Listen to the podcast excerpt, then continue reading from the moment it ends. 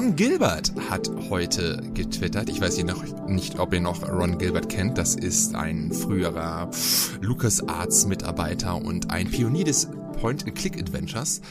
A little something we've, we've been working on for the past two years in, in complete secrecy und postet den Trailer für Return to Monkey Island, coming 2022. Ein neuer Teil, ansetzend an Teil 2. Also der ignoriert einfach mal Teil 3 und alles, was danach kam. Alter. Vom Original Ron Gilbert zusammen mit Dave Grosenberg.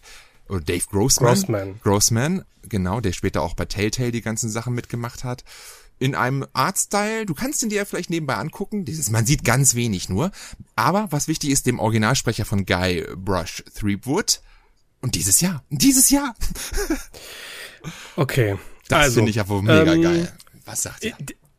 Also Monkey Island ist, ich, ich liebe, ich liebe ich liebe Monkey Island. Wirklich abgöttisch. Also die ersten Teile, also eigentlich kann ich mit jedem was anfangen, selbst mit dem ähm, Telltale-Ding, Tales from the Monkey Island, der wirklich viel besser ist, als, als man denkt. Ähm, aber dass Ron Gilbert nochmal ein Monkey Island macht, also holy mhm. moly, das ist schon eine krasse Ansage, weil der, der Mann, der ist, ist für mich eine Legende. Ja. Ich glaube, das letzte war Thimbleweed Park. Ja, ne? mit dem Team ist er auch dabei. Das macht ist von Terrible Toy Box. Oh, stark, der ja. richtig stark. Jetzt ja. fehlt eigentlich nur noch Tim Schäfer, weil der ist ja auch bei Monkey Island mit dabei. Ja, der hat ja auch zum Beispiel den dritten äh, genau. dann über, also danach war ja der raus, ja. Äh, Ron Gilbert und äh, Tim Schiffer hat dann quasi den dritten und der dritte ist auch super toll. Ja, der dritte ähm, ist mein ähm, Lieblings quasi. Ich mag den, also ich, ich mag auch zwei und eins total gerne, aber der dritte ist irgendwie so, der ist auch so, der sieht so geil aus und das ist ein tolles Spiel. Ja. Ne? Und Ron Gilbert hat jetzt original dieses Spiel auch übrigens als 3B angekündigt. Also das ist er wirklich, er ignoriert einfach den original dritten Teil und macht okay. einfach mit seiner Vision von damals weiter. Das ist auch interessant, wenn man bedenkt, dass der äh, das Ende von Teil 2 sehr also man, man möchte sagen, also ein paar Mindfucks, die ihr kennt, nimmt die und packt die mal mal ja. 10 oder so, ja, ja. weil das war schon total krank. Legendäres Weirdness-Ende. Ähm, genau. Und er hat aber auch gesagt, er findet die, also er übernimmt einiges der Nachfolger, weil manche Charaktere da echt gut waren. So ist er nicht. Er will nicht die, auf die ganze Arbeit von allen scheißen. Ne? Also wir haben mit Glück sehen wir Murray wieder, den geilen Totenkopf. ja, den gab's aber im ersten doch auch, oder? Nee, der war doch erst im dritten. Den Navigator, ist das nicht Murray gewesen? Oder bin ich jetzt, oh Gott, habe ich jetzt... Der Totenkopf, das, ist das, war der auch im ersten? Ich kann mich nicht dran erinnern. Ich, aber da gab's doch den Navigator, den er braucht, um dann das Schiff zu finden in dieser... War das auch Murray, aber das war doch kein Totenkopf, oder? Oh, ich bin, vielleicht, vielleicht laber ich gerade totalen Quatsch und äh, ja. das ist sehr peinlich, aber nein, alles gut, alles gut. Andi, was naja. sagst du denn überhaupt dazu? Bist du da äh, involviert? Also ich verstehe, dass jetzt viele feuchte Augen bekommt bei der Ankündigung. Ähm, aber. aber. ich muss mich an dieser Stelle outen. Ich habe noch nie ein Monkey Island Spiel gespielt. Oh. Und das kommt aber daher, weil ich überhaupt keine Point-and-Click-Adventure mag. Das ist ein Genre, mit dem ihr mich jagen könnt. Okay, das ist okay. Wenn du sagst, das ist nicht dein Genre, dann kann ich das auch durchaus verstehen. Das ist ja auch nichts für jedermann.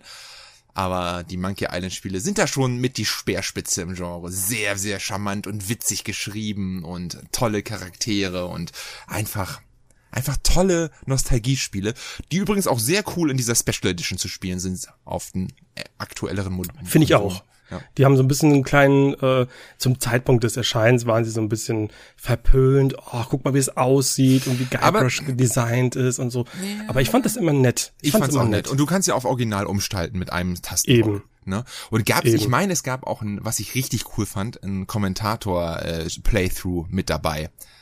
Das heißt, du konntest. Das finde ich. Ja, sorry also ich wollte nur erklären, was es ist. Sprich, wenn sie da irgendwas Interessantes zu haben, dann gab es immer, ich glaube, nach Fragezeichen oder so, konnte es anklicken, haben sie immer was dazu erzählt, warum sie das wie und so eingebaut haben und so. Das fand ich eigentlich ganz cool. Echt ganz, ganz cool. Mögt ihr sowas? Also solche Audiokommentare ja. von Entwicklern? Als Bonus finde ich das echt cool. Jetzt nicht beim ersten Playthrough, aber wenn man das Spiel schon kennt oder so. Und das finde ich das schon interessant, was man sich dabei gedacht hat. Lohnt sich natürlich nicht bei allen Spielen, ne? Also, aber bei manchen also es ist ja so, dass es das ähm, nicht bei allen Spielen gibt, aber bei manchen Special Editions äh, sind die drin. Bei Firewatch gab es zum Beispiel. Da, aber da gibt's auch Unterschiede, weil ich mag es nicht, wenn das dann einfach so, also wenn sich die Entwickler so hinsetzen und dann einfach so so quatschen wie in so einem Podcast, dann ist das immer so, du weißt, eigentlich möchte ich gerne jetzt einfach erfahren, okay, was habt ihr euch dabei gedacht? Oder was, äh, genau. was war die Schwierigkeit daran? Das finde ich immer interessant. Aber dann hatte ich bei Firewatch war das dann so, dass sie die ganze Zeit sich unterhalten haben, dann haben sie sich übers Essen unterhalten plötzlich und so. Das war das super ja, weird. Nee, das hat das, gar nicht gepasst. Das, nicht. das war da, glaube ich, ein bisschen besser. Ja. Also so immer, warum ist das jetzt hier so? Warum haben wir das so gemacht? Was war das Problem dabei, das umzusetzen? Das finde ich alles interessant. So ein bisschen Hintergrundwissen einfach, ne? Das, das mag ich immer total gerne. Mhm. Ja. Ja. Äh, ähm, eins meiner Highlights jetzt schon des Jahres, auf jeden Fall. Also ja, für mich auch. Also das muss ich schon sagen, das hätte ich jetzt nicht gedacht, sage ich nee. ganz ehrlich. Weil nee. dieses Genre auch sehr, sehr schwer, musst, einen schweren Stand hat. Ne? Musst dir mal, mal angucken bei Twitter. Es gibt, wie gesagt, ein bisschen Bewegtmaterial, dass du den Stil schon mal erahnen kannst. Ne? Ich sehe es gerade. Ja. Also ist ein bisschen anders, ist so eine, ja, wie kann man das beschreiben eigentlich? Wie erinnere mich irgendwie so ein bisschen an Ori, also einfach nur der Artstyle. Äh, natürlich wird das nicht so, ich glaube nicht so technisch, irgend so eine Mischung aus Ori und Teil 3 oder so. Keine Ahnung, weißt du, das einfach das Am liebsten hätte ich, am liebsten hätte ich jetzt wirklich so einen Comic-Look. Also wie Teil, Teil 3 halt. Ja, eben, ne? das, ja. hätte, das, das ist nämlich zeitlos. Das, das ist also Cell Shading und Comic Looks, die sind ja. zeitlos und die, die kann man immer noch. Äh, ich hatte mir ähm, jetzt für das heutige Video hatte ich ähm, mal einen Buffens Flugtrailer rausgesucht und habe auch wieder gesehen. Mein Gott, ey, das ist, das, das sind so die Animationen und mit in dem Comic-Stil. Das funktioniert einfach immer noch. Also das sieht einfach gut aus. Mhm. Das brauche ich, braucht braucht man öfter. Ja. Ich mag das auch, den Stil. So. Ich hatte jetzt aber noch, vor, bevor wir jetzt dann weitermachen, ähm, jetzt, jetzt möchte ich das mal richtig stellen. Ähm, und zwar zu Beginn des Podcasts ein paar organisatorische Kleinigkeiten von unserer Seite. Also, erstmal, ähm, ihr habt es jetzt schon, merkt ihr ja auch jetzt an dieser Folge, wir haben den anfänglichen monatlichen Rhythmus über Bord geworfen und wir machen jetzt einen zweiwöchig, zwei Wochenrhythmus. Das heißt, einmal am Anfang des Monats und Mitte des Monats bekommt ihr eine neue Folge Controller Poesie. Es gibt auch einen YouTube-Kanal, das haben wir auch schon hier und da schon ähm, erwähnt, aber das nochmal für alle. Es gibt einen YouTube-Kanal für diejenigen, die ausschließlich über YouTube hören wollen. Aktuell, damit der Aufwand gering bleibt, haben wir ein Standbild. Das ist jetzt nichts Aufwendiges, kein Gameplay oder sonstige Sachen. Auch, auch Timecodes wurden zum Beispiel mal nachgefragt. Das ist bei uns ey, schon echt eine, Herausforderung. Wir springen von einem Thema zum nächsten. Wir wollen das so, so gering wie möglich halten. Und dementsprechend haben wir uns jetzt darauf geeinigt, dass wir einfach ein Standbild machen und das hochladen, damit ihr das auch dort anhören könnt, wenn ihr das wollt. Und dann gab es noch ein anderes, äh, anderen Kommentar, auf den möchte ich gerne eingehen. Den äh, habe ich bekommen. Ich habe jetzt leider den Kommentarschreiber nicht mehr parat, sorry. Aber da ging es ähm, darum, dass wir glaube ich, bei der letzten Folge über Perfect Dark, also ich habe Perfect Dark das Thema angesprochen und da waren ein paar Falschinformationen da, dabei. Uh. Und da möchte ich ja, da, ich habe jetzt auch nicht mehr genau im Kopf, was, das, äh, was daran falsch war. Der Punkt, den ich jetzt eigentlich ansprechen will, ihr müsst diesen Podcast so ein bisschen sehen wie so eine Art ähm, Stammtisch. Also wir setzen uns jetzt hier zusammen, wir haben uns natürlich ein bisschen was überlegt, was wir ansprechen wollen oder so, aber in der Regel ist das jetzt hier kein hoch ähm, recherchierter Beitrag oder eine Reportage. Also wir, wir quatschen einfach drauf los. Und es kann natürlich schon vorkommen, dass wir, dass wir Bullshit labern so oder dass wir was nicht richtig verstanden haben oder falsch gelesen haben oder so. Also ähm, sieht uns nach, dass wir da manchmal auch vielleicht nicht so ganz hundertprozentig informiert sind. Das wollte ich nochmal loswerden. Also ich bin immer 100% informiert. Twitter, Twitter regelt. Twitter regelt. Nee, alles gut. Es kommt halt auf, auf die Quelle an. Ne? Ja. Genau. Oh man, naja. Naja, ansonsten organisatorisches gibt's jetzt, glaube ich, erstmal nicht mehr. Nö, vielleicht gibt's bald noch ein neues Lo. Wir haben da nette Hilfe eventuell bekommen, um das noch professioneller zu machen. Und ja, es wird cool. Aber noch eine Sache stimmt, ähm, damit ihr jetzt auch nicht ähm, komplett verwirrt seid. Also wir sind, wir, wir nehmen gerade aufgrund von Osterferien und Ferienurlaube und so ein bisschen früher auf. Das heißt, die ganz, ganz brandaktuellen News, die haben wir vielleicht dann selber jetzt in dem Podcast nicht gehabt. Genau. Vielleicht sollten wir deswegen auch vielleicht heute nicht so Aktuelles ansprechen, sondern einfach, du hattest ja so ein paar Sachen. Was haben wir gezockt? Oder wie, wie geht's uns? Ne? Ach, okay, dann frage doch mal Andi, was hast du denn jetzt in letzter Zeit eigentlich gezockt? Oh, was habe ich gezockt? Ähm, das ist eine sehr gute Frage. Ich muss mal in mich gehen. ähm, natürlich Kirby ähm, und das vergessene Land auf der Nintendo Switch. Das habe ich jetzt durchgespielt. Ähm, neben Horizon, was ja kurz vorher dann durchgezockt wurde bei mir. Und ansonsten bin ich gerade auf so einem kleinen Trip, wo ich ähm, verschiedene Retro-Games äh, nachholen möchte oder halt ähm, in verschiedene Retro-Spiele reingucken möchte und da ganz speziell in äh, Titel, die ähm, eine Fanübersetzung bekommen haben. Also ich liebe es ja, wenn ich irgendwelche Spiele entdecke, die äh, nie bei uns in Europa erschienen sind, sondern meist Japan exklusiv geblieben waren. Und ähm, da es aber jetzt halt in der Zwischenzeit verschiedene Fanübersetzungen zu gibt. Ähm, aktuelles Beispiel, ich habe gestern noch äh, Brave Proof gespielt. Das ist ein äh, 2D-Action-Rollenspiel für die Playstation von 98, kam 98 raus, in Japan halt nur. Erinnert so ein bisschen an Alundra oder Terranigma oder Zelda oder Ease und äh, das habe ich jetzt ein bisschen ausprobiert, ähm, wobei ich dann nach fünf Stunden dann auch abgebrochen habe aus diversen Gründen. Ähm, heute zum Beispiel habe ich ein bisschen in Star Ocean äh, Blues 4 Zeit verbracht. Das ist ein äh, Star Ocean Spiel extra für die Game Boy Color, sagen, also was auch in Japan äh, äh, blieb und da gab es jetzt auch ganz frisch nochmal eine, eine Fanübersetzung. Das heißt, du kannst das Spiel jetzt auch von vorn bis hinten auf Englisch spielen. Und dazu auch heute noch kam äh, ähm, da habe ich in das Klonoa-Rollenspiel reingeschaut, Klonoa Heroes, was auch nur in Japan erschien auf dem GBA und das hat auch einen Fanpatch bekommen. Also da bin ich gerade so auf einem kleinen Trip. Ich wollte, das ist sowieso ein bisschen schade, dass wir so irgendwie Ende der 90er oder Mitte bis Ende der 90er, wo die ganze westliche Gaming-Welt alles 3D-Prügel, also haben wollte, dass wir so, so viel verpasst haben an schönen 2D-Spielen, die es da noch in Japan gab, ne? Das, ja, war, das waren absolut. ja fast alles 2D-Spiele, von denen du da gerade geredet hast, die wahrscheinlich so pauschal erstmal ausgeschlossen wurden, weil, nee, 2D kann ich investen, ist zu aufwendig. Und ich mag das auch total gerne. Ich mag das nicht so exzessiv wie du, aber ich interessiere mich immer für solche Sachen und ähm, ich finde das auch total interessant. Ja, Aber wie viel gibt's denn da jetzt eigentlich? Weil ich habe gar keinen Überblick, wie viele Och. Spiele es da gibt, die wir nie gesehen haben. Ich Tausende also, wahrscheinlich, Tausende. Unzählige, unzählige, unzählige. Also Tausende klingt jetzt aber auch Ey, alleine der Saturn, äh, der hatte ja wie viel Hunderte von Visual Novels, die wir nie bekommen haben. Das war eine so höchst erfolgreiche Konsole in Japan, ne? Andi? Der, ja. ja, absolut. Und äh, das ist total krass, was es in Japan für Spiele gibt, die wir, die wir einfach nicht bekommen haben. Das ist verrückt. Also man meint es gar nicht, aber es gibt inzwischen so viele fanübersetzte Spiele, da kannst du, glaube ich, ein Leben mitfüllen. Ich habe alleine bei mir auf dem Super FX Pack Pro Modul, auf dem Super Nintendo, einen Ordner, da sind locker 50, 60 fanübersetzte Spiele drauf.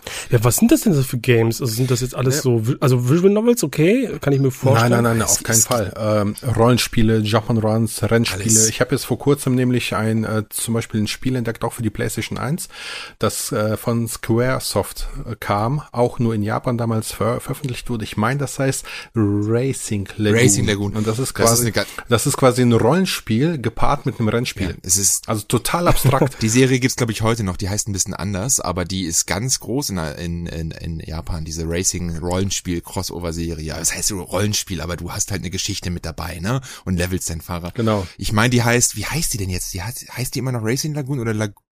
Ich meine, die gibt's aber auch noch mindestens bis zur PS3 gab's da einige Teile noch. Ne? Und was man dazu sagen muss, ähm, wir reden hier natürlich von einem Großteil der, der Spiele, die ins Englische übersetzt wurden. Ne? Das ist halt nun mal die Weltsprache.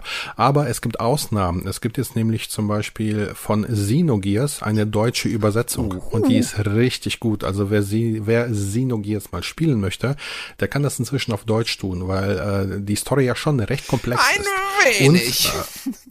Und, äh, und ähm, was auch ganz interessant ist, ähm, von Button Kaitos, das kennt ihr vielleicht auch mhm. noch auf dem Gamecube damals, ja. kam ja von ähm, Monolith. Monolith Soft. Und da gab es in den USA und in Japan einen zweiten Teil mit Origin. Button Kaitos Origins. Und davon gibt es jetzt auch eine deutsche Übersetzung. Richtig cool. Cool. Das ist das, schon nice, das ist, das cool. ist, dass sich Leute die Mühe machen. Sowas finde ich eigentlich ganz, ganz cool. Aber andererseits wäre es doch geiler, wenn die Publisher das einfach übernehmen würden und es offiziell veröffentlichen. das ist so, äh, du kannst entweder die eine Seite vom Publisher sein, die sagt, hey, danke, dass ihr uns helft, coole Idee, wir machen das. Und die andere Seite sagt, wir werden das sofort verbieten, ihr Schweine. Ja.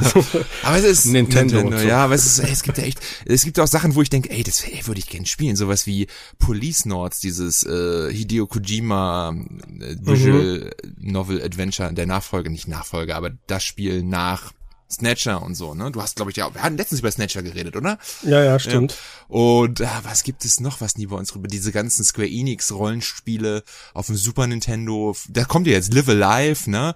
Dann Front Mission, ja. wie heißt das, das, der gut, der so krass sein soll, der Front Mission Teil, Hazard, äh, irgendwie der, Gun, Gun Hazard. Hazard, genau. Es gibt so viele Spiele, die so einen guten Ruf haben. Dieses komische Ding, auf dem nachher Deadly Premonition basiert, Fall of Terror, nee, Terrazina Fall oder keine Ahnung, wie das heißt, für die PS1, so ein, ja, Mystery Horror Survival Spiel. Das ist verrückt. Verrückt, was ich wusste, äh, dass das Deadly Premonition tatsächlich auf etwas anderes basiert. Nein, also nicht, nicht das Spiel selbst, sondern die, die Struktur des Spiels. Weißt du, das ist so, okay. man merkt so, dass die Fans dieses Spiels waren. Ein spiritueller Nachfolger, würde man wohl sagen. Ach, sowas, okay. Ja, ja, genau. Swery65 heißt ja der Typ, der ähm, Deadly Premonition gemacht hat, so und seine Spiele sind sehr skurril. Kennt ihr die? Zum Beispiel gibt's ähm, A Good Life dieses, wo du so eine Fotografin spielst in so einer Katzen, oder du dich in so eine Katze verwandeln kannst und so ein Quatsch. Also das ist nee. halt, das ist auch so, das ist auch so ein, diese, die, die, äh, die japanischen Spielentwickler mit, mit Zahlen in den Namen, die sind immer total skurril, also total, die, die drehen ein bisschen ab. Suda 51, ja. Swerry 65. Ja. Aber es gab früher auch viel mehr so skurrile Ideen. Ich erinnere mich da zum Beispiel an Mr. Mosquito. ja, ja stimmt. stimmt. Das Oder kennt ihr das, ähm, ich weiß nicht, wie es heißt, das war aber auch auf PS2. Da hat man einen Jungen gespielt, der mit einer Fernbedienung so eine riesengroße, meckergroße Frau im Bikini steuern Ja, Demolition. Nee. Ach doch, ich weiß. Demolition nein, nein, nein, nee, nee, nee, du meinst hier äh, Red, wie heißt es? Robot Alchemic. Warte mal, oder meinst du das? Demolition Girl, das war das mit dem, mit dem, mit der, mit dem, mit dem Bikini Girl vorne drauf, ne? Meinst du das? Ja, ich meine wohl, ja. Es gibt das gleiche noch mit dem Roboter. Das ist dann Red oder wie das heißt. Robot Alchemist Drive. Nee, du meinst wahrscheinlich Demolition Girl. Du hast ja eben schon gesagt. Warum oh ich weiter? Ich guck mir gerade guck mir gerade das Cover an, denk mir so, okay. Ich wäre, ich wäre, ich, wär, ich auch selbst jetzt in meinem Alter, ich wäre kurz stehen geblieben und hätte mal geguckt, was ist denn jetzt das? Das ist einfach, ja. das ist ja komplett bekloppt. Ja, oder diese ganzen Erotikspiele, die in Japan von Sony gepublished wurden für die PlayStation 2, da gibt's ja auch einige. Eieieiei. Ja, ja, ja, ja, so ist das. Habe ich vor kurzem erst gelernt und äh, ja, das war schon kurz davor, mir so ein Ding mal zu bestellen. Dachte mir, ist ja ein, vielleicht ein interessantes Video für YouTube und dann habe ich die Preise auf eBay gesehen und äh, dann habe ich auf jeden Fall Nein gesagt. Hoffentlich macht, hoffentlich die, macht deine Frau äh, dann das nicht 120 auf. Euro oder so. Hoffentlich macht Ach nö, die ist da ganz entspannt. Ja. Oder, oder kennt ihr noch The Guy Game? Ja. Kennt, kennt ihr das noch? Ja. Guy Game. Da war nee, da so eine Quiz-Show-Spiel, wo sie aus Versehen ein 17-jähriges Mädchen mit reingebaut haben und die zeigen da ihre Brüste ja, genau. und das Spiel ist mittlerweile, wurde vom Markt genommen und Ach du heilige Ja, Scheiße. aber kannst natürlich immer noch. Ja, aber es, es wurde vom Markt genommen, nachdem es sich gefühlt fünfmal ja. verkauft hat. Das bedeutet also, die Retail-Fassung ist heutzutage wirklich sehr, sehr, sehr teuer. Ja. Deswegen kennt ihr diese ganzen Schundspiele auch nur, weil die halt immer so verdammten Sammlerwert haben. Ja, ja. so, und also nicht aus, aus qualitativen Gründen so. Ja, doch, das war ein gutes Spiel. Guy Game. Richtig gut.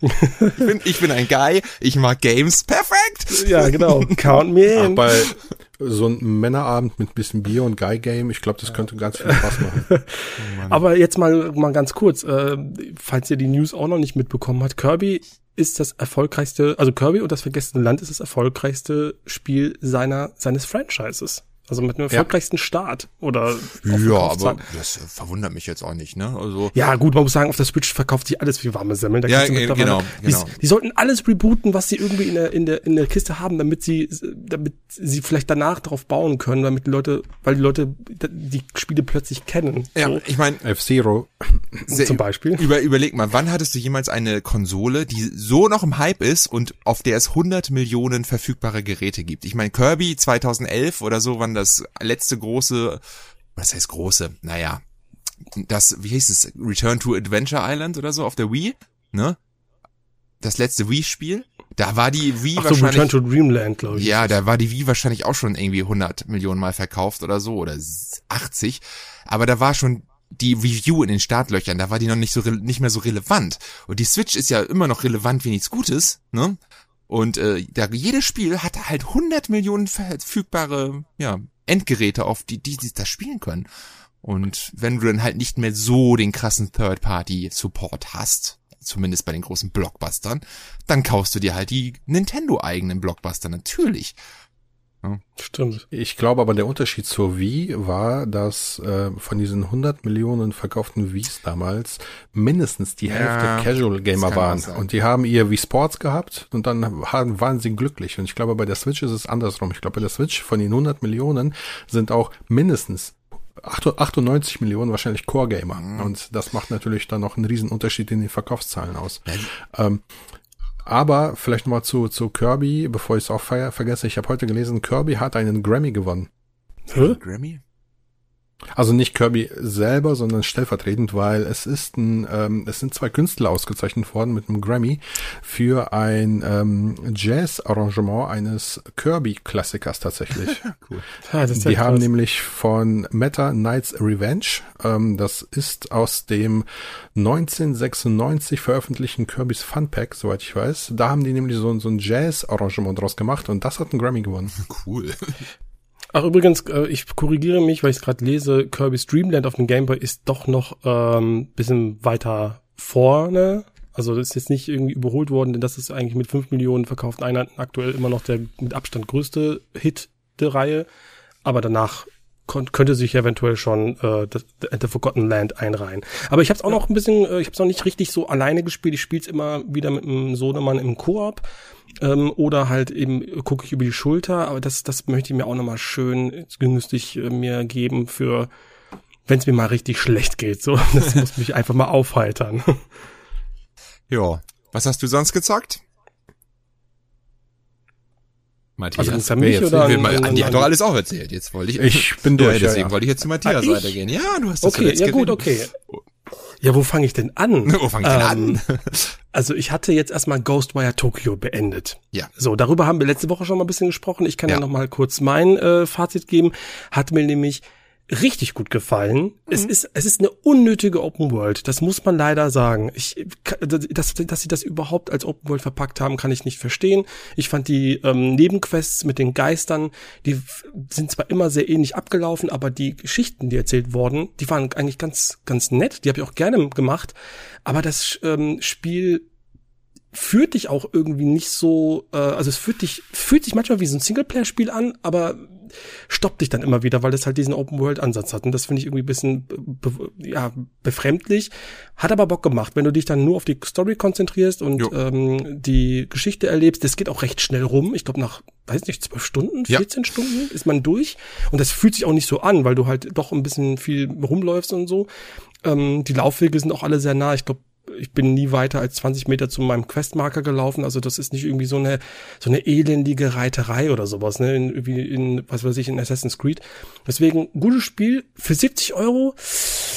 Weiß ich nicht, ähm, aber hat Bock gemacht. Also ist ein, das wird halt komplett untergehen. Ich habe, glaube ich, ja. sogar schon das eine oder andere äh, Info-Häppchen aufgeschnappt, dass das Ding komplett untergeht. Das wird ähm, auch komplett untergehen. Aber ja, ey, ich leider. fand's, ich fand's auch gut. War ein gutes Spiel, hat mir sehr gut gefallen die, ich kann alles nur unterschreiben. Die Open World ist unnötig, aber sie fand sie jetzt nicht so störend. Also wie gesagt, genau. man ist nach 12, 14 Stunden durch und ich habe auch, ich finde schon, also wenn ich einen Nebenquest auf dem Weg gesehen habe, habe ich den auch gemacht. Ich bin halt nur nicht Umwege gegangen für Nebenquests, sagen wir Genau, so. das hab, genauso habe ich es auch gemacht. Ne, aber dementsprechend würde ich jetzt nicht sagen, ich habe nur die Main Story gemacht, sondern auch ein bisschen noch nebenbei. Ich war auch gut, ich kam auch gut durch, gut gelevelt. Mir hat das Kämpfen sehr viel Spaß gemacht mit den unterschiedlichen Elementen, die du auf die Geister schießen musst und so. Ähm, hatte eine richtig creepige Atmosphäre und so ein richtig schönes Gegnerdesign, so richtig ja panisch mit diesen ganzen alten mystischen Wesen. Schöne mhm. psychologische Horrorstory und war ein gutes Spiel. Also kann man einfach nicht ja, sagen. Vor allen Dingen, ja. vor allen Dingen, man wusste halt wirklich nicht, was als nächstes kommt, weil in den meisten genau. Spielen weißt du ja genau, ja. was du dir erwarten kannst und da, da wusste man das einfach nicht. Das war so, so ungewöhnlich skurril.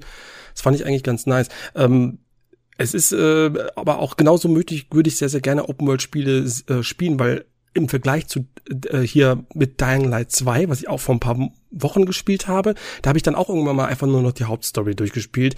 Aber da habe ich dann gemerkt, so das zieht, die wollen mich immer wieder zu dieser Open World drängen, so dass ich viel Zeit verbringe. Und bei Ghostwire Tokyo musste ich das nicht so oft machen. Das ging halt viel flotter. Also lieber habe ich das dann so, als jetzt irgendwie noch mal 20 Stunden in der Hauptstory verbringen, mhm. äh, obwohl ich es nicht will. Ne?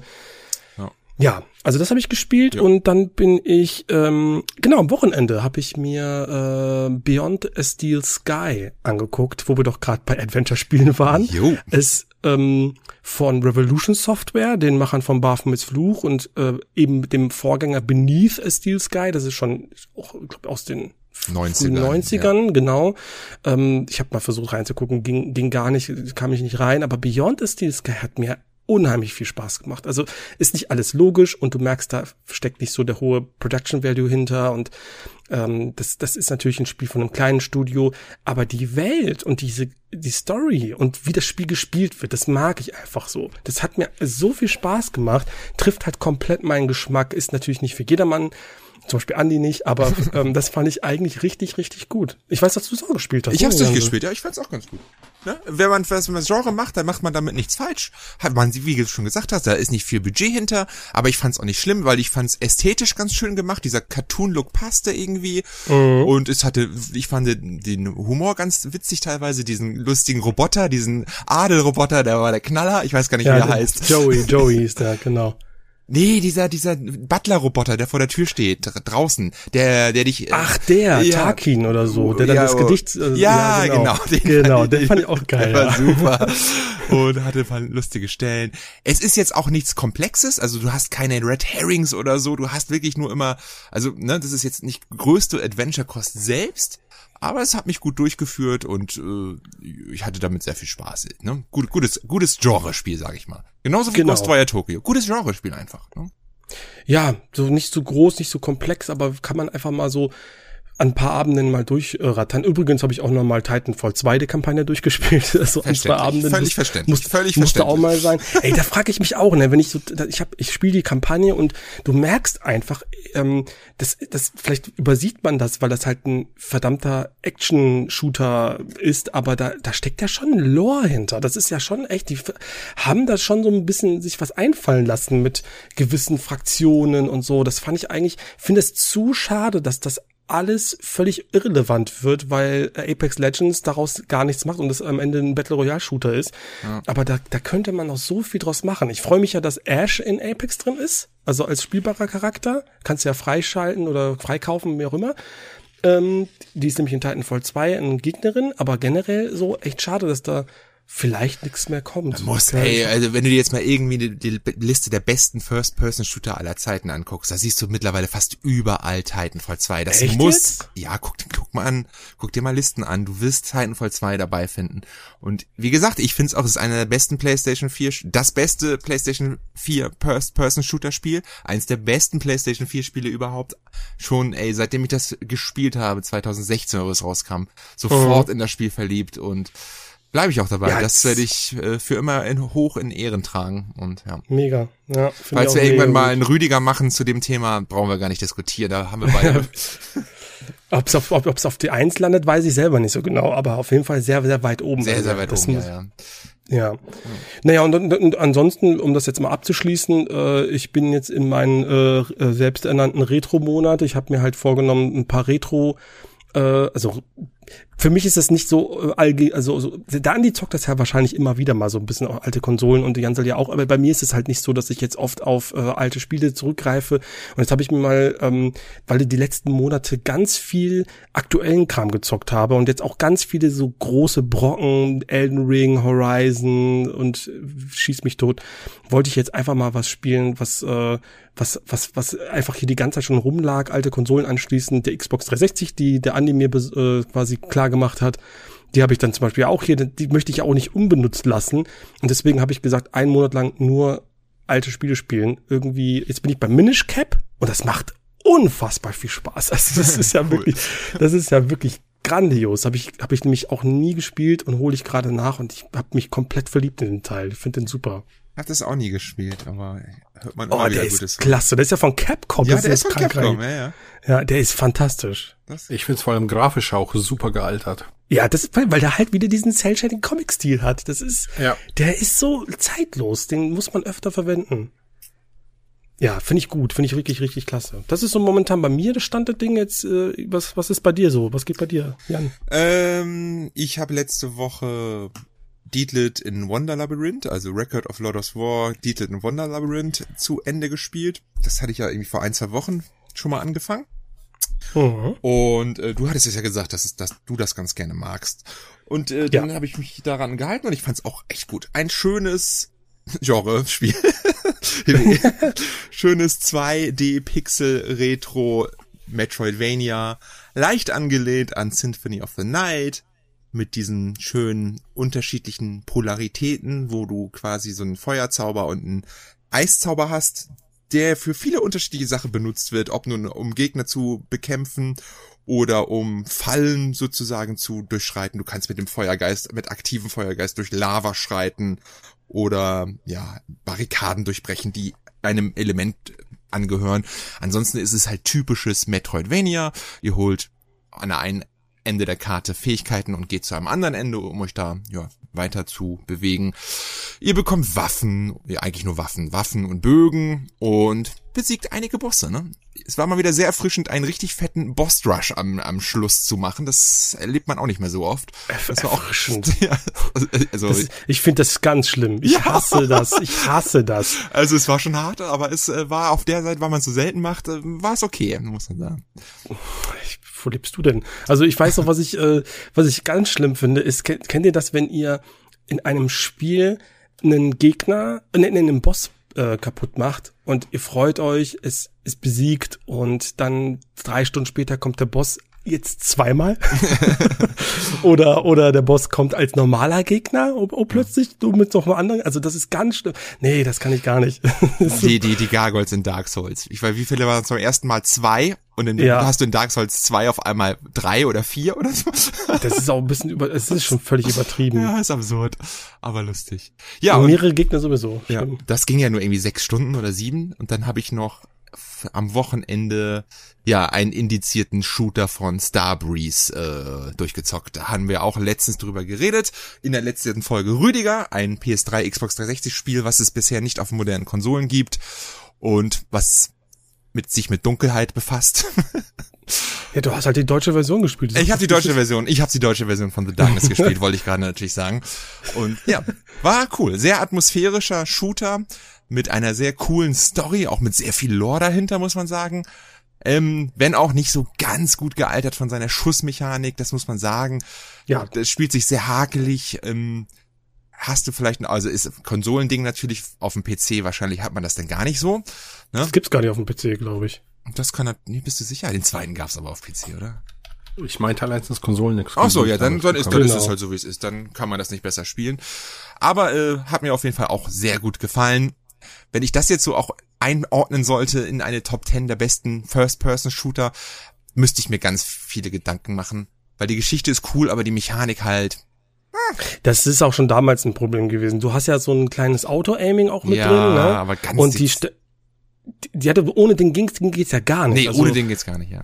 Genau, weil es halt super träge und schwammig ist und die Gegner sich immer so, du brauchst ja. die Darkness halt immer wieder. Also ich kann mich noch ganz genau daran erinnern, dass das damals schon blöd war, aber das habe ich auch vor allen Dingen natürlich wegen Story, Atmosphäre und äh, Leveldesign gespielt. Ja, ich fand es auch cool, dass es hat so eine kleine Hubwelt. Du spielst halt in, in, in New York und kannst, musst halt, es ist, also du, die, du kriegst immer sehr kryptisch, was heißt kryptisch? Eigentlich hast du einen Questlog, aber es ist nicht so aufdringlich, sondern eher so, hey, besuch mal deine Tante Martha, die wohnt in der und der Straße.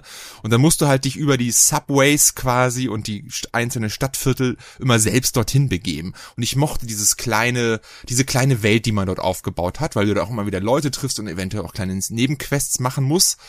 Ähm, Leider gibt's keine Trophäen dafür. Das hätte ich das gewusst. Der, wie gesagt, hätte ich es auf der Xbox gespielt. Aber ähm, Echt? Ist das für dich so, so, so ein, äh, nö, so ein aber, Argument? Nö, überhaupt nicht. Aber wenn du auf der einen Seite welche kriegst und auf der anderen nicht, dann finde ich schon. Hei, hei. Also richtig schön, richtig schön gelenkt worden mittlerweile von den Achievements. Ja, das ja ich, würde nicht, nicht ich, ich würde sie nicht, okay. ich würde nicht jetzt explizit Achievements sammeln, aber du kriegst ja dann zumindest ein paar und äh, wenn man dann schon spielt, dann kannst du ja was mitnehmen, finde ich. Also okay, Real Talk, jetzt mal Frage an die Runde. Guckt ihr euch vorher, bevor ein neues Spiel anfängt, die Trophäen an? Überhaupt nicht. Ja. Andi ist einfach ein guter Mensch und Jansel ist, ist, schon, ist schon einfach verkauft.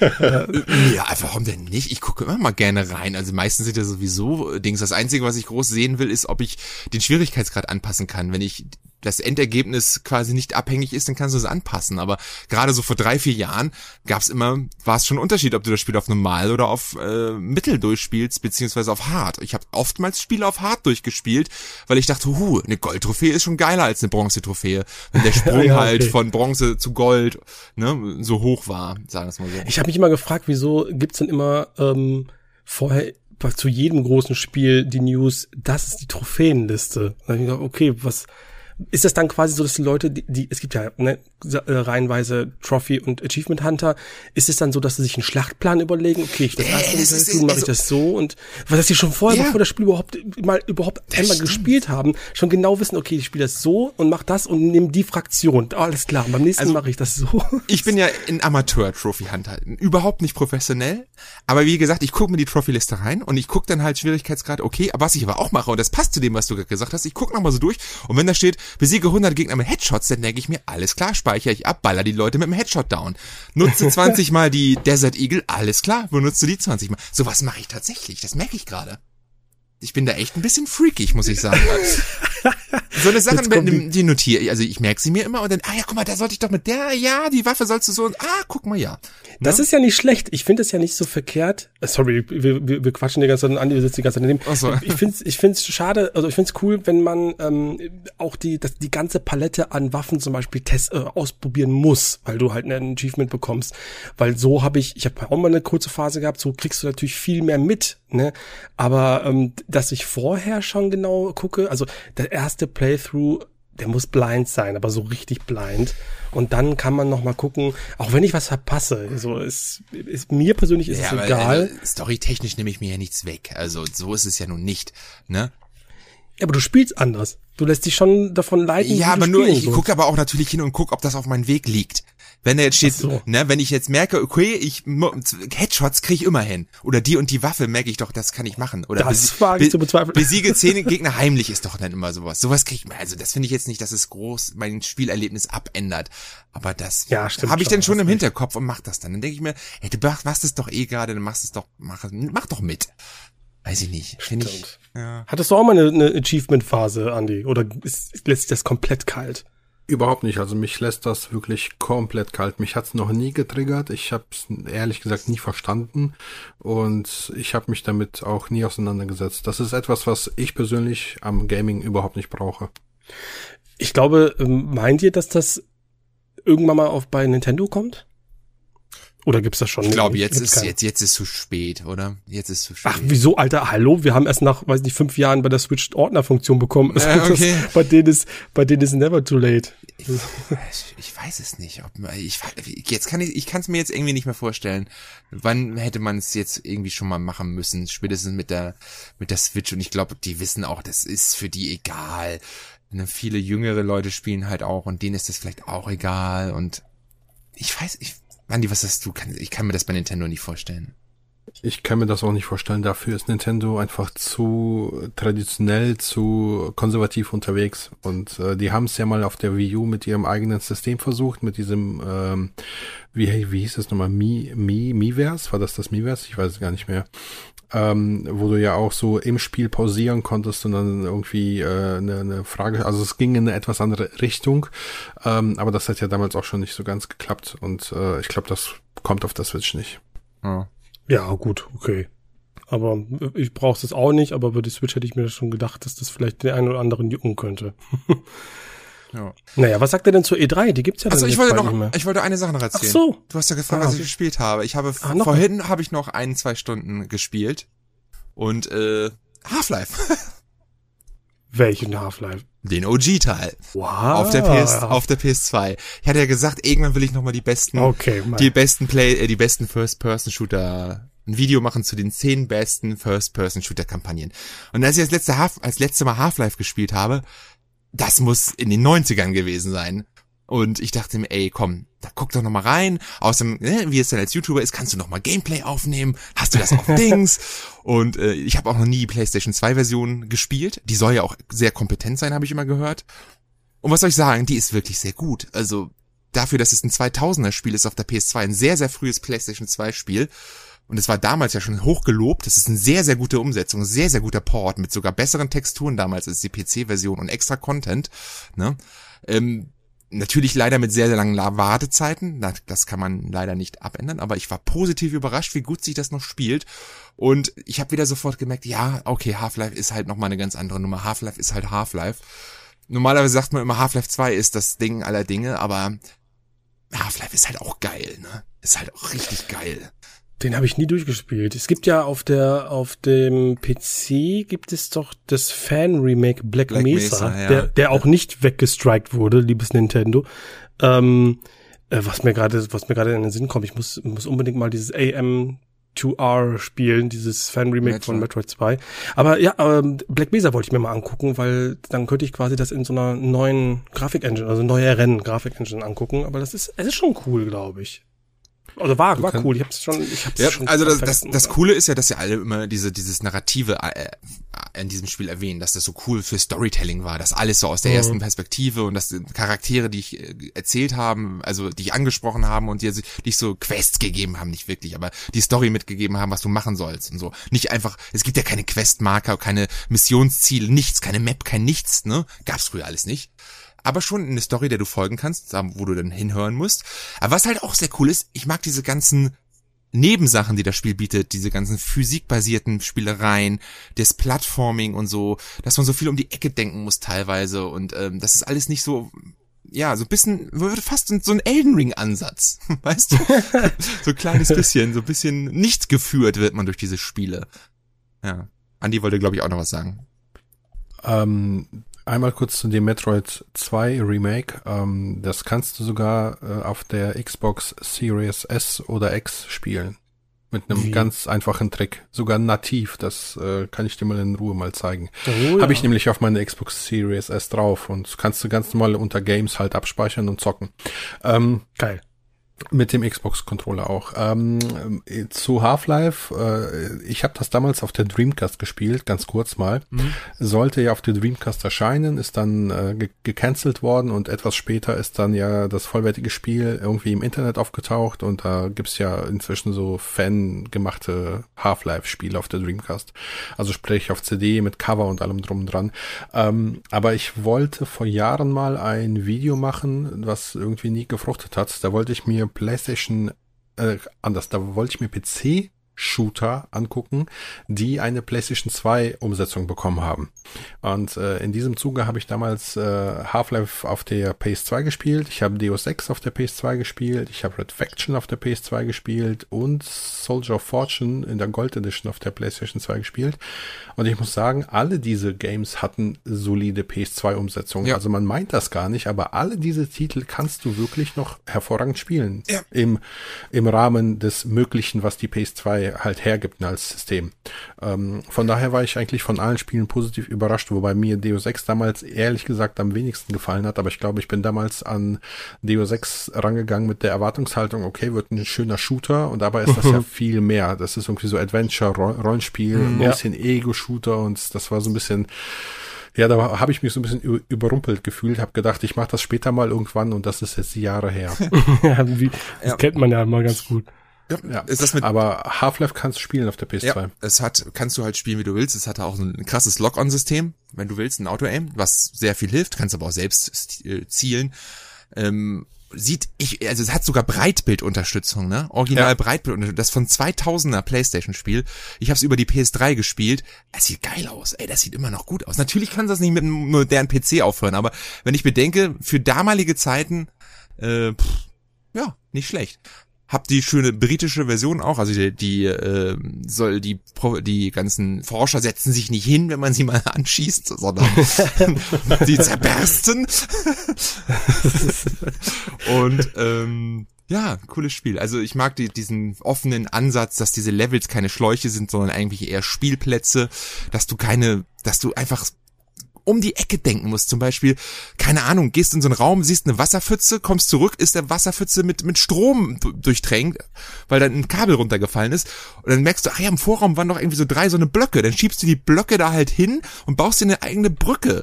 Ne? Und sieht total dumm aus, funktioniert aber und war auch so gedacht. Und das ist halt, ja. Das mag ich. Das ist so, genau. ähm, wenn du aus eigenem Antrieb so äh, Dinge in der Welt herumbastelst, ja. um irgendwo hinzukommen. Und ja. eigentlich ist das vielleicht gedacht, vielleicht auch nicht, aber das fühlt sich so an, als ob du die Idee hattest. Ja, genau. Und du hast gerade das Spiel ausgetrickst. Und das finde ich ganz, ganz, ja. ganz geil. Ähm, das, äh, das, das mag ich gern, ja. Ja, und deswegen. Ich habe mir äh, Half-Life vor einer Weile auf die Oculus Quest 2 gezogen. Das kannst du nämlich mit einem äh, Sidequest-Mod äh, auf die Oculus Quest 2 ziehen. Dann kannst du dir das erste Half-Life nochmal in VR geben. Also ich muss ja immer noch sagen, äh, hier Andi, das, das, bei dir weiß ich es gar nicht. Hast du Half-Life Alex gespielt auf der? Nee, habe ich nicht, habe ich nicht. Ah, Dafür ist mein PC zu, zu ja. schwach. Ja, okay, wir warten vielleicht, ich hoffe vielleicht gibt's ja dann irgendwann mal PSVR 2. Ja, ey, das Port. muss eigentlich, also wenn sie nicht ganz dumm sind, müssen sie das machen. Ja, wenn ich will das dann, also unbedingt also, zocken, ey. Ich will das also ich, die ersten, also es gibt ja schon so irgendwelche Dev-Kits, die rumgereicht werden oder irgendwelche ja. Leute, die es angespielt haben und die sind ja, die, die sagen ja auch, ey, Leute, da kommt aber was richtig gewaltig Geiles auf uns zu. Also dieses Ding soll der absolute Burner sein, Game Changer. Ich, hoffe, ich, hoffe. ich bin sehr gespannt und äh, ich finde das auch. ja eigentlich immer noch total geil. Und das muss drin sein, Half-Life Alex. Das ist richtig, richtig geil.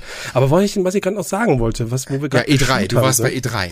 Oder wolltest War ich auch? Komm, Ach so, da komme ich, komm ich, komm ich gleich auch nochmal hin. Ich hatte aber noch was, ja. ich, ähm, ich hatte, zum einen hat, hat, hatte äh, der Andi neulich in unsere Gruppe ein, ähm, ein Screenshot von einem Spiel gepostet, das war ein Shooter, das war doch dieses Necromunda, glaube ich, hieß das, ne? Ja. Ja. Das ist doch auch ein ganz normaler First-Person-Shooter, ja. wenn ich mich Genau. Und ich finde es halt momentan auch schwierig. Es gab ja eine Zeit, ähm, auch jetzt siebte Konsolengeneration, wo Shooter sehr, sehr weit verbreitet waren zumindest. Ne? Aber heute ist es ja nicht mehr so drin. Also gibt's mal ein Halo und dann gibt's mal die großen Marken wie Call of Duty oder ein Battlefield im Multiplayer-Bereich, aber so diese Singleplayer-Sachen, sowas wie Project Snowblind, so was, was, du letztens auch nochmal gepostet hast für die Xbox, fand ich auch ganz Project geil. Und Ach so. Ist, genau, das war doch Project Snowblind. Ja, Project Snowblind ist doch, ist das nicht Deus Ex 2? Also ist das nicht mal ein Deus Nee, nee, nee, nee. nee hätte Deus Ex werden sollen. So war das, ja. Ähm, dann war es aber irgendwie aber das, zu weit ab. Das ist von Iron Storm, ne? Ja, ja, ja, ja genau. Ja, genau. Mit, das soll richtig gut sein, ne? Das ist, ist es auch, ja. ist es auch. Ja. Ja, kann man, kann man auf jeden Fall mal mitnehmen, so. Ich würde jetzt nicht sagen, es ist ein Meisterwerk, aber es macht auf jeden Fall Bock oder Black oder sowas. Aber es ist, es gibt ja immer noch auf dem PC richtig viele äh, First-Person-Shooter, nur die versauern auf Steam. Und ich, ich, ähm, ich habe jetzt auch keine Namen, aber ich finde es manchmal ziemlich krass, wie viele es da noch so diese ganz, ganz klassischen Sci-Fi, ähm, ja, Singleplayer-Kampagnen im First-Person-Bereich gibt. Aber die siehst du nie, weil die halt alle auf, auf Steam sind. Und ich hätte schon gern mal mehr Werbung dafür. Ich würde mir doch, gern doch mal den einen oder anderen angucken. Was, was es auch gab, sind, was es auch gab, sorry, sind auch diese, sind auch diese ähm, Retro-Pixel-Shooter mhm. wie à la Duke Nukem und sowas, also äh, Iron Fury zum Beispiel oder Dusk oder sowas. Das, das, das geht schon einmal rum. Da gibt's auch Retail-Fassungen, aber ja. ansonsten ist das schon schwierig, finde ich, daran zu kommen. Also zumindest das, den Überblick zu behalten, weil die alle irgendwie immer auf Steam sind. Ich denke da immer, wenn ein Spiel so gut ist, das ist, also wenn es nur auf Steam gibt und das Spiel wirklich extrem gut ist, dann kommt es meistens irgendwie dann auf Konsolen oder macht so Wellen, dass ich das dann merke. Eigentlich schon, ja. Andererseits, wenn das da halt nicht der Fall ist, dann denke ich mir auch, okay, dann brauche ich nicht noch mehr FOMO aufbauen und äh, mich darum kümmern. Also, ja, aber so einen geilen, so einen geilen, noch nicht so bekannten. Ja, wenn du einen hast, sag, sag es mir, ich zock gerne, also kein Thema. Aber ich, ich, ich, ich, ich habe jetzt keinen gehört in letzter Zeit, ne? Ach, der Andi hat bestimmt was im, auf dem, im Petto, das wir jetzt nicht Shadow kennen. Warrior 3. Welchen? Shadow Warrior, ja gut, aber da kommt ja ne, das kommt ja auf Konsolen, da gibt's auch Retail-Fassungen. Ich glaube, es ist gerade bei PS Now sogar, ne? Ja, der aber nicht, nicht, nicht der dritte, der zweite, ja, wollte ich gerade sagen. Ist nicht der dritte gerade? Ist das nicht ein Launch? Nee, der dritte, der kommt erst noch, der ist noch nicht draußen. Okay, ich dachte, das kam nicht PS. Müssen wir mal nachgucken. Egal. Ah nee, Konsolenversion ja. kommt ja auch erst Ende des Monats, Ende des Jahres, ne? Egal. Aber ich bin dabei euch. Also ich äh, vermisse gute Singleplayer-Shooter, die jetzt vielleicht nicht Call of Duty oder Battlefield heißen. Und äh, ich finde so die Hochphase war damals die sechste und siebte Konsolengeneration. Was es da nicht alles an guten First-Person-Shootern gab, die einfach unter dem Radar geflogen sind, aber trotzdem halt richtig unterhaltsam waren. Ne? Ich habe jetzt vor kurzem erst äh, noch auf der Original Xbox Urban Chaos gespielt. Kennt ihr das? Mhm. Ja. Aber das, ich weiß nicht mehr genau, was das ist. Das ist ein Rocksteady-Game, ne? Ja, richtig, genau. Das ja. ist das genau, erste das große Rocksteady-Game ja. und ohne Mist, ne? Es ist richtig, richtig gut. Also wenn man es heute noch spielt, also da ist, da ist alles bei. Richtig gutes Gunplay, Story ist so okay, aber vom, vom, vom, vom Spielgefühl, vom Spielspaß ist das wirklich hervorragend. Ja. Ja. Ja, ich bin letztens bin ich an, äh, an dem 13 Remake vom, oder Re Remake ist das, glaube ich. Das ist ein Remake, äh, ich würde es auch als Remake bezeichnen. Ja. Vorbeigelaufen, dachte mir so, ey, ganz, ah. ganz günstig, aber nee, lass mal lieber. Ich hatte jetzt. Ich also ich muss sagen, also wenn es ganz, ganz günstig ist, dann kannst du es ruhig mitnehmen, weil ich finde, Ach, grundsätzlich macht das Spiel halt Spaß. Es sieht halt nur echt kacke aus, ne? Und, Wie kann man äh, das verkacken? Das ist doch der geilste Cell Ja, ja hätte man einfach den Stil einfach so in HD hoch machen können, aber das, grundsätzlich ist ja 13 cooler, cooler Shooter gewesen. Und sie haben sich ja schon sehr an die Vorlage gehalten, halt nur echt total absurd umgesetzt. Also. ja. Ah, das ist schon, das ist schon eine Kunst, wenn man das, die Vorlage verkackt. Ja. So, Aber andersrum, wo wir jetzt auch gerade bei The Darkness vorhin waren, ne? So ein Spiel wie The Darkness, so ein völliges Singleplayer-Abenteuer, hat ja auch einen Multiplayer.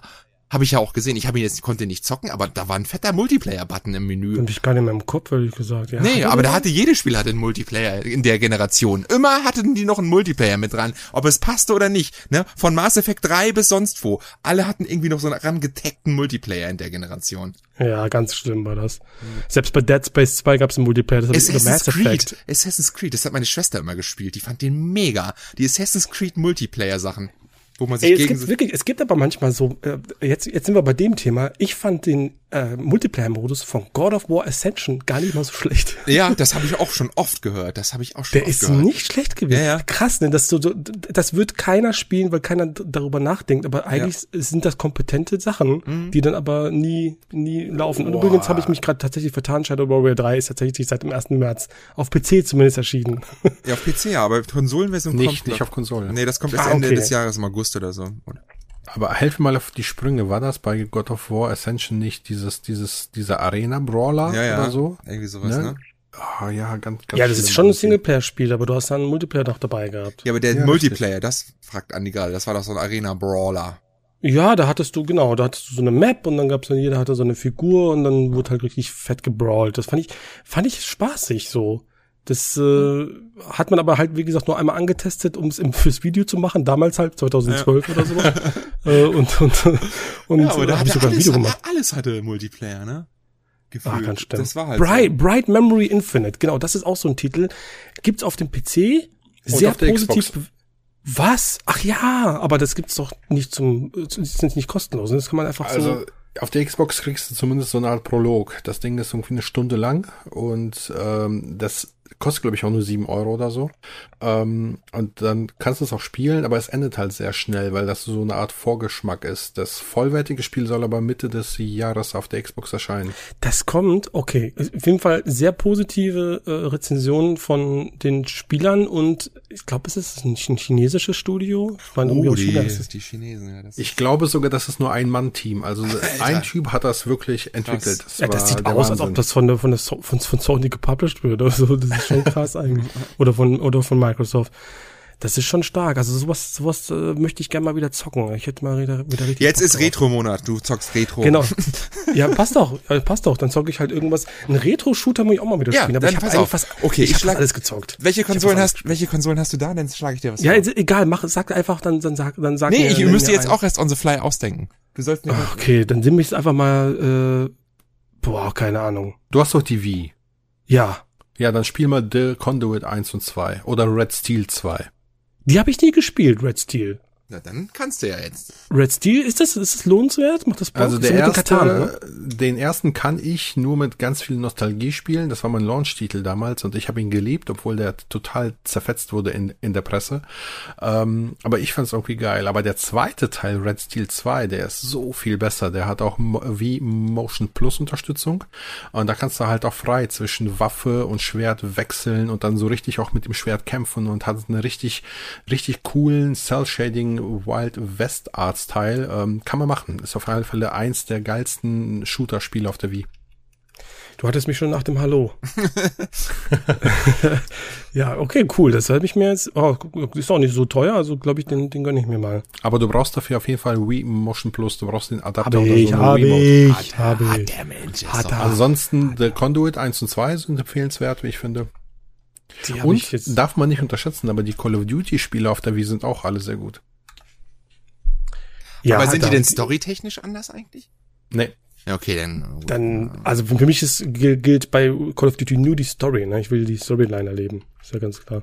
Okay, dann ein kurzes Call of Duty Top 5 Ranking von Matthias Jansel und Okay, ich mache, ich wollte, ich, ich wollte eigentlich eh, ich mache noch ein Ranking-Video vor. Ah, okay, oh, dann spoilern wir ja. Okay, das ist ja blöd. Aber ja, das ist jetzt wäre jetzt ein bisschen Panne, aber ja. ich kann ja zumindest, ich habe jetzt aber kein Ranking jetzt so vorbereitet, ne. so Top 5 ist eigentlich Kampagne, ne? Nur okay, Kampagne? jeder schmeißt eine rein, machen wir es so. Jeder schmeißt einen rein. Boah. Black Ops 1. Ja, guter Spiel. Geiles Twistende, mag ich total gerne. Ja, aber äh, nicht so gut wie Modern Warfare 2. Oh, Legende, Legende. Michael Bay, The Movie, finde ich geil. ich finde ja auch immer sehr unterschätzt World War II. Ich mochte, Danke. Ich, ich mochte die Kampagne total gerne. Super geil. Ja, ja, die war so ein bisschen, ja, wie sagt man das? Pathet, so, so, wie, wie, wie, so. Ähm, Pathetisch? Ja, ist das das richtige Wort? So amerikanisch, ja, ne? Aber äh, ich fand sie cool. Das Problem war, das kam halt einfach, ähm, Modern Warfare 1 hat ja erstmal komplett die gesamte Szene weggefegt, so, weil das einfach ja. komplett insane war. Auch und dann kam ein, ein Jahr später World War II und alle so, ey, nee, Moment, wir wollen nicht. das nicht mehr. Doch. World von War welchem II? World War II Spiel? Nein, nein. Also, ach so, Entweder World at War. reden wir von World at World, War. World at War redest du, Matthias. Oder World War II. World ach War II so, war ja auf der bist, PlayStation 4 und Xbox ja. One. Ne? Ja. Ich habe das jetzt tatsächlich verwechselt. World, World at War, du meinst jetzt wirklich World War II? Ich meine World War II von 2017. Ach so, ja gut, der war ganz, der war ganz nett. Der war cool, der war gut. Ich fand den ja, super. Ja, ich fand den auch, auch, super. auch die Schleichmission. Ja, gerade die. Die war äh, super. Frankreich. Ja, da, eins der besten Level in Call of Duty Geschichte. Ich muss ja, ich, ich muss sagen, also was mich wirklich positiv überrascht hatte, war Cold War. Ja, äh, super, ja. Das mit der mit der Berlin-Mission, das fand ich schon geil. Ja, ja, die baut ja quasi auf der Mission ja. von World War II auf. Und ich fand das Ende so geil bei Cold War. Das war so ein Mindfuck-Level, ey, das war Hammer. Fand ich richtig ja. gut. Also Black, Black Ops Cold War geil, Black Ops cool. Ich mochte auch Black Ops 2, obwohl es nicht so ganz so krass war. Und ich fand diese Strategie-Mission ein bisschen kacke. Äh, ja, die Black Ops-Serie, also das ist ja irgendwie auch, da gibt's die eine Fraktion und die andere. Gerade im Multiplayer ist es schon wieder eine ganz andere Nummer, aber ich muss sagen, ich kam bei der, also die Black Ops-Kampagne habe ich alle gespielt, alle alle drei, ich wollte vier, ja, vier? sagen, aber alle drei, alle drei. Ja. Und die dritte war ja auch sehr skurril, ein bisschen ich hab die dritte äh, übernatürlich. Ich weiß gar nicht warum. Ja, die war super übernatürlich und so ein Quatsch, ja. also das war schon komisch. Aber das ist irgendwie, ich weiß nicht wieso, aber die Treyarch Singleplayer-Dinger, da, die, die mag ich auch, aber irgendwas, irgendwas stört mich dran. Ich kann euch nicht sagen, was. Also ich bin da nie so involviert wie bei den Infinity War Sachen. Auch zum Beispiel äh, der dieses Remake von Modern Warfare, der der vor paar Jahren, der war ja auch eigentlich ganz ganz geil. War mir ein bisschen zu ernst schon, das war schon krass. Ich mag eigentlich schon ein bisschen diesen Michael Bay Trash Faktor. Aber den äh, fand ich auch super, muss ich ganz ehrlich sagen. Das war ein ja, schönes der war gut, abwechslungsreiches Spiel. Also ja, definitiv. Aber irgendwie die Triarch-Sachen, die können Multiplayer richtig gut, finde ich. So die Maps und so, aber Singleplayer, irgendwas, irgendwas fehlt mir da. Ich weiß aber nicht genau was. Ich naja. glaube, ich muss jetzt mal eine Lanze brechen für Call of Duty Ghosts. Ich da wusste, dass Kampagne jemand kommt und das sagt. Ich wusste, irgendjemand sagt es. Aber ich fand die Kampagne auch nicht schlecht, muss ich sagen. Ich muss wieder, das ist, ich, also Ghost habe ich auch abgebrochen. Ich weiß nicht warum. Manchmal. Aber die Fische, die an vorbei verschwimmen, wenn du da äh, durch, wenn du da tauchst, hast du es wieder vergessen. Ach nee, und der, und der Hund, der Schäferhund. Der Hund. Ja. Der Hund, der war super. Ja.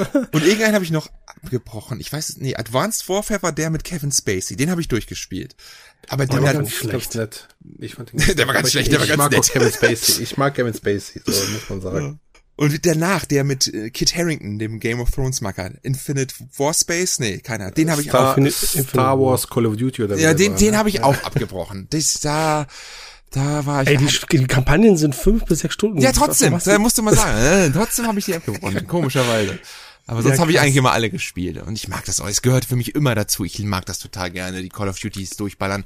Dieses Jahr fand ich, wie gesagt, hatte ich euch ja gesagt, letztes Jahr Vanguard fand ich nicht so gut, muss ich sagen. Ja, letztens habe ich das für 40 Euro gesehen im Saturn und habe es trotzdem nicht mitgenommen, weil ich dachte, mein Gott, ich werde nur die Kampagne spielen, die mich dann vielleicht, die ich vielleicht nach, nach während ich ihr spiele, vielleicht schon wieder vergesse. Ja, so. also ganz ehrlich, dann warte jetzt noch ein paar Monate und holst dir im Game Pass. Ja, ich warte. Also da irgendwann. Genau, es wird im Game Pass landen, dann, dann, dann mach es aha, so. Aha, werde ich jetzt gerade jetzt hier offen, das Angebot von dir, dass ich das im Game Pass spielen soll, das hätte ich jetzt ehrlich gesagt nicht nee, gedacht. Das weil das Spiel, will ich, das Spiel will ich nicht unterstützen und dann kannst du es halt auch ramschen.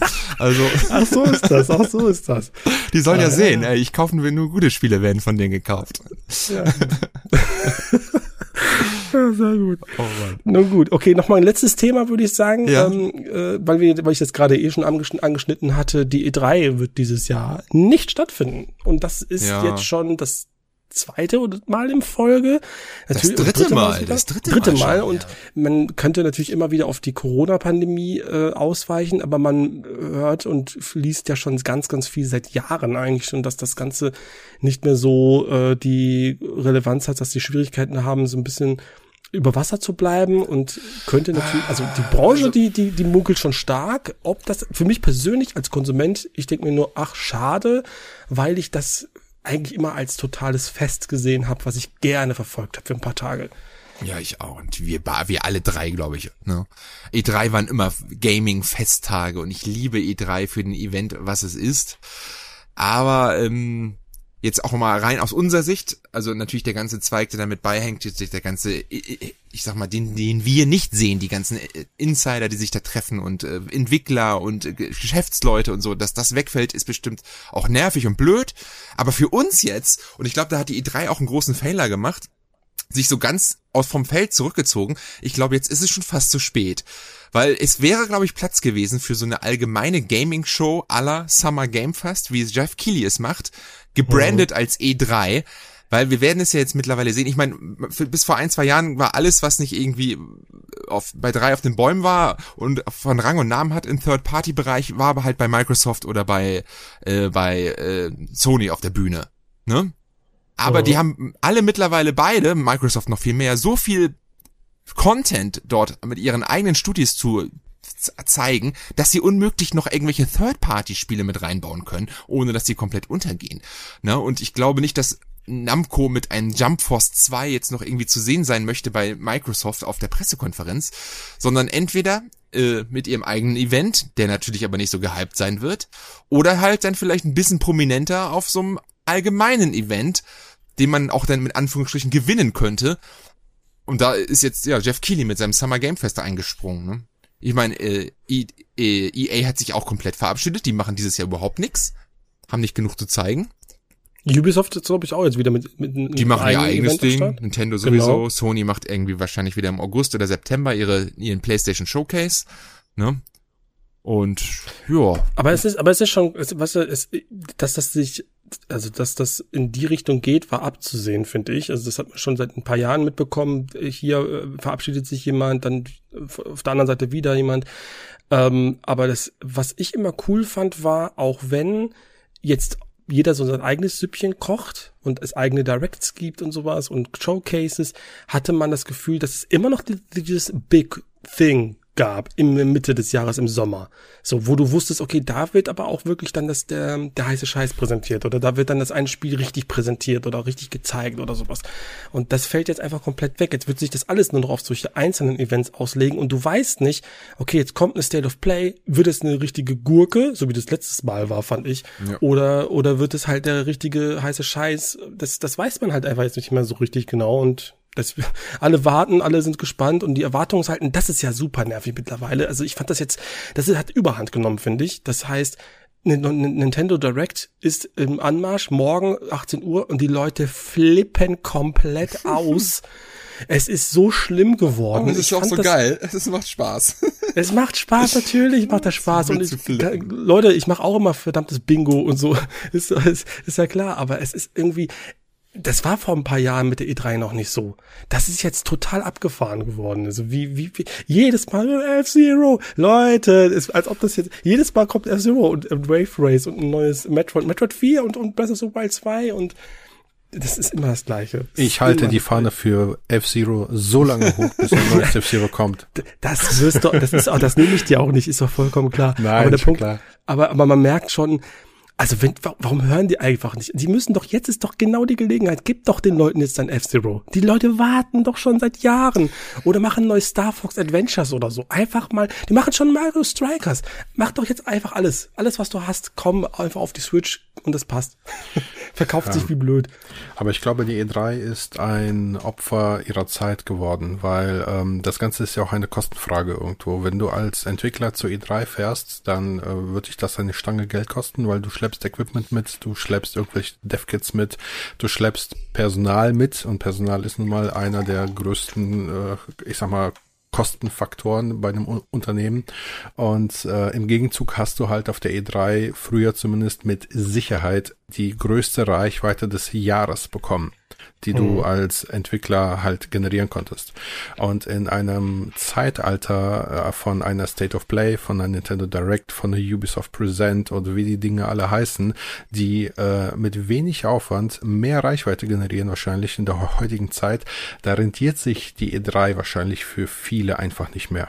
Und äh, dann kommt eins zum anderen wahrscheinlich. Ja, aber ich äh, vollkommen sehe, gehe geh ich voll mit, aber sich da nicht hinzustellen vor zwei Jahren und ein E3 Stream-Event zu machen Jetzt, du hättest das so krass branden können als so ein E3 Showcase, wo jeder kleinere Publisher oder auch etwas größere, der halt kein Konsolenhersteller ist, ein, zwei Spiele präsentiert. Sowas wie Jeff Keighley halt gemacht hat, ne? Warum das nimmt man, warum da die E3 das jetzt nicht gemacht hat? Jetzt ist der Zug abgefahren in meinen Augen. Jetzt macht Jeff Keighley das mit seinem Summer Game Fest und übernimmt einfach das, was die E3 hätte sein sollen.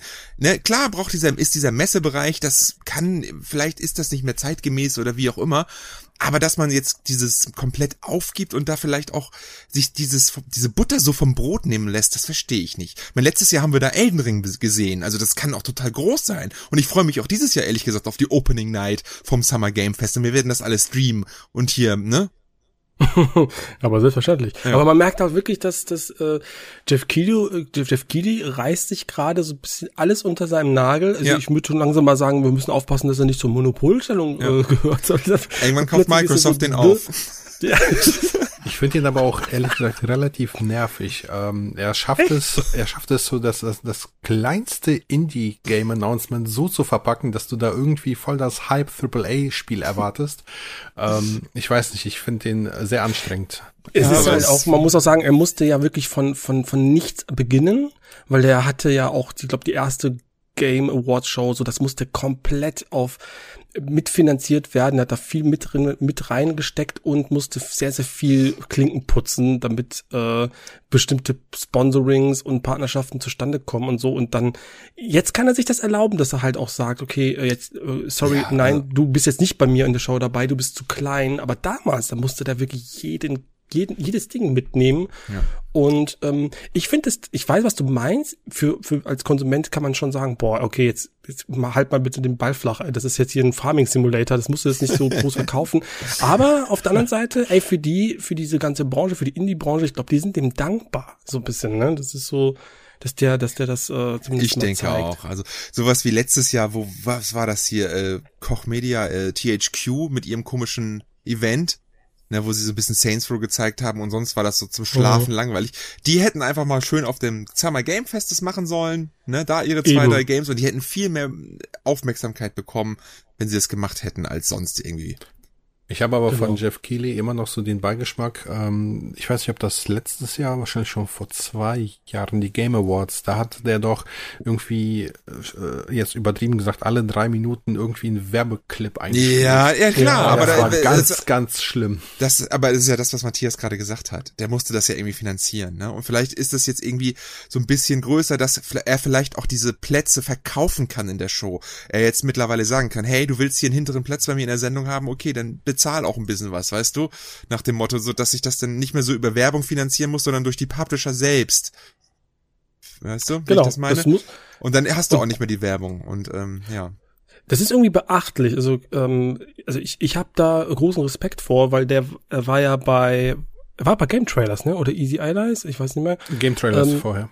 Game Trailers und ähm, der, der hat, der hat sich halt das so als Ziel gesetzt, so die Moder so so Gaming-Shows zu moderieren und guck mal, wo er jetzt ist. Also der hat jetzt die E3 in die Tasche gesteckt und macht jetzt ein eigenes Ding, was jetzt plötzlich so im Mittelpunkt der Aufmerksamkeit gerät. Das ist schon echt eine starke Leistung. So. Auf alle Fälle. Das hat er, finde ich wirklich sehr, sehr stark. Ja. Und ja, irgendwann mal sagt er, wisst ihr was, ich mache es nicht mehr auf der Bühne, ich bin jetzt, mache es, ich mach, äh, ziehe die Fäden im Hintergrund und vorne steht jetzt, keine Ahnung, Jimmy Kimmel und moderiert meine Show, weil ich mir das leisten kann. So, keine ja. Ahnung. Oder Conan O'Brien, das wäre super. Conan naja. O'Brien, der ist, weiß man, ist der eigentlich wirklich Gamer oder tut er immer nur so, dass er so planlos ist? ist? ist der clueless Gamer. Ja, aber ist er vielleicht in Wahrheit nämlich doch eigentlich Gamer und tut nur so für seine etwas älteres Klientel glaub, so planlos? Habe ich mich, habe ich mich auch gefragt. Ich glaube, dass das einfach in Amerika wahrscheinlich einfach super äh, beliebtes Games, so ganz ganz anders als bei uns, so das Bewusstsein dafür und dass man selbst im Kabelfernsehen das so zeigen kann kann ich mir vorstellen, dass er sagt, okay, er ist jetzt zwar kein Gamer, aber das nehme ich mit auf. So Stefan, Stefan Raab hätte das nie gemacht. Naja. Naja. Ich okay. freue mich trotzdem auf die E3. Und es sind ja nur noch zwei Monate oder so. Also ne, auf Summer Game Fest und auf den Microsoft Showcase. Auf die beiden wirst du dich verlassen können. Und ich weiß nicht, was denn noch kommt. Nintendo Direct wird es auch geben in dem in Dings. Und Sony wird ihren Showcase auch Ende des Sommers machen. Und ich freue mich da auf diese ganzen Events eigentlich, muss ich sagen. So, und ich bestelle jetzt Red Steel und äh, gebe ab an jemanden, der das jetzt hier zu Ende ähm, Könnte auch ein Porno sein, Red Steel. naja. okay. Gut. Lassen Ach, wir das mal so sagen. Das funktioniert großartig. Leute, wir wünschen euch ein schönes Osterfest. Oder war schon Ostern? Äh, warte mal. Vielleicht hattet ihr es auch schon. Ich, ist ein allgemeiner Wunsch. Ist nicht zeitlich an irgendwas gebunden. Ich glaube, wir bringen das ja am 17. raus, also frohe Ostern. Frohe Ostern, ja. Genau. Wir sehen uns in zwei Wochen. Themen wissen wir nicht. Feedback immer überall da lassen und wenn ihr Fragen habt oder sagt, hey, lasst, redet noch mal da bitte darüber oder was haltet ihr davon?